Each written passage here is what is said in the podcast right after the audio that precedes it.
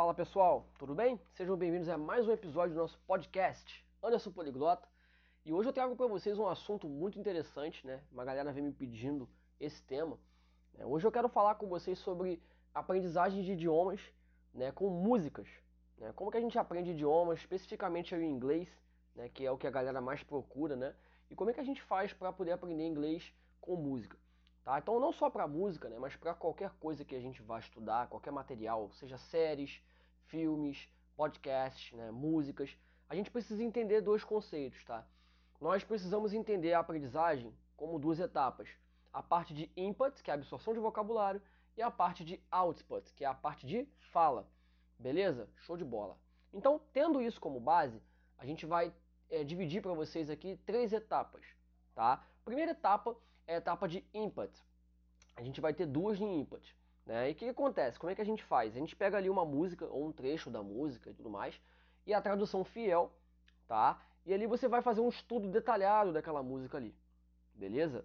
Então você pode ouvir ali algumas vezes, né? mas o mais importante é você pegar a estrutura do texto e estudar com o dicionário ali do lado. Você pode usar o reverso ou outros dicionários gratuitos também, sem problema nenhum. E você vai estudar ali para se familiarizar com aquele conteúdo. Tá? Depois disso, você vai para a segunda etapa do input.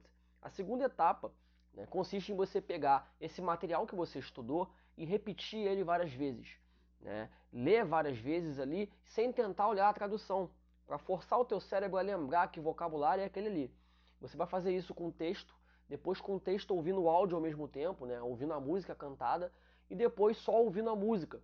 Tá? Dessa forma, você vai ter uma compreensão muito interessante né, da música ali em si. Então você vai ouvir várias e várias vezes, passar muito tempo com aquela música ali. E é bem mais vantajoso, tá, galera? Você fazer o seguinte: não pega várias músicas pra maratonar ali, né? Maratonar no caso é série, né? Mas pra ouvir várias músicas, né? E com séries é a mesma coisa, né? Não adianta maratonar, mas fácil pegar um trecho ou então uma música só ali, tá bom? E vocês irem destrinchando ali bem e ouvir repetidas vezes, tá? Beleza, show de bola. Feito isso, a gente vai para uma técnica de shadowing, que é uma técnica de pronúncia, e a gente entra no segundo tema, que é a parte do output, beleza? E aí, como é que a gente trabalha o output? Você vai pegar o mesmo texto que você fez a compreensão, que você fez as repetições para a memorização do texto, e você vai pegar esse texto e você vai falar. No caso da música, você vai cantar aquele texto ali, ouvindo ao mesmo tempo. Então você pode fazer primeiro dando pause, frase a frase, e depois você pode ir ouvindo a música e cantando junto, tá? E pode também, assim, usar como opção né, o karaokê. O karaokê também é bem legal. Eu conheço pessoas que usam, alguns alunos meus usam karaokê, e é bem positivo, porque você se diverte e ao mesmo tempo você tem acesso ali a um estudo bem legal. Tá? Então espero que vocês tenham gostado dessa dica de hoje. Tá? Se você ainda não me segue nas redes sociais, vai lá no meu Instagram, meu canal no YouTube, Anderson Poliglota. A gente está com bastante conteúdo bacana aí para vocês. Tem o meu grupo exclusivo também do Telegram.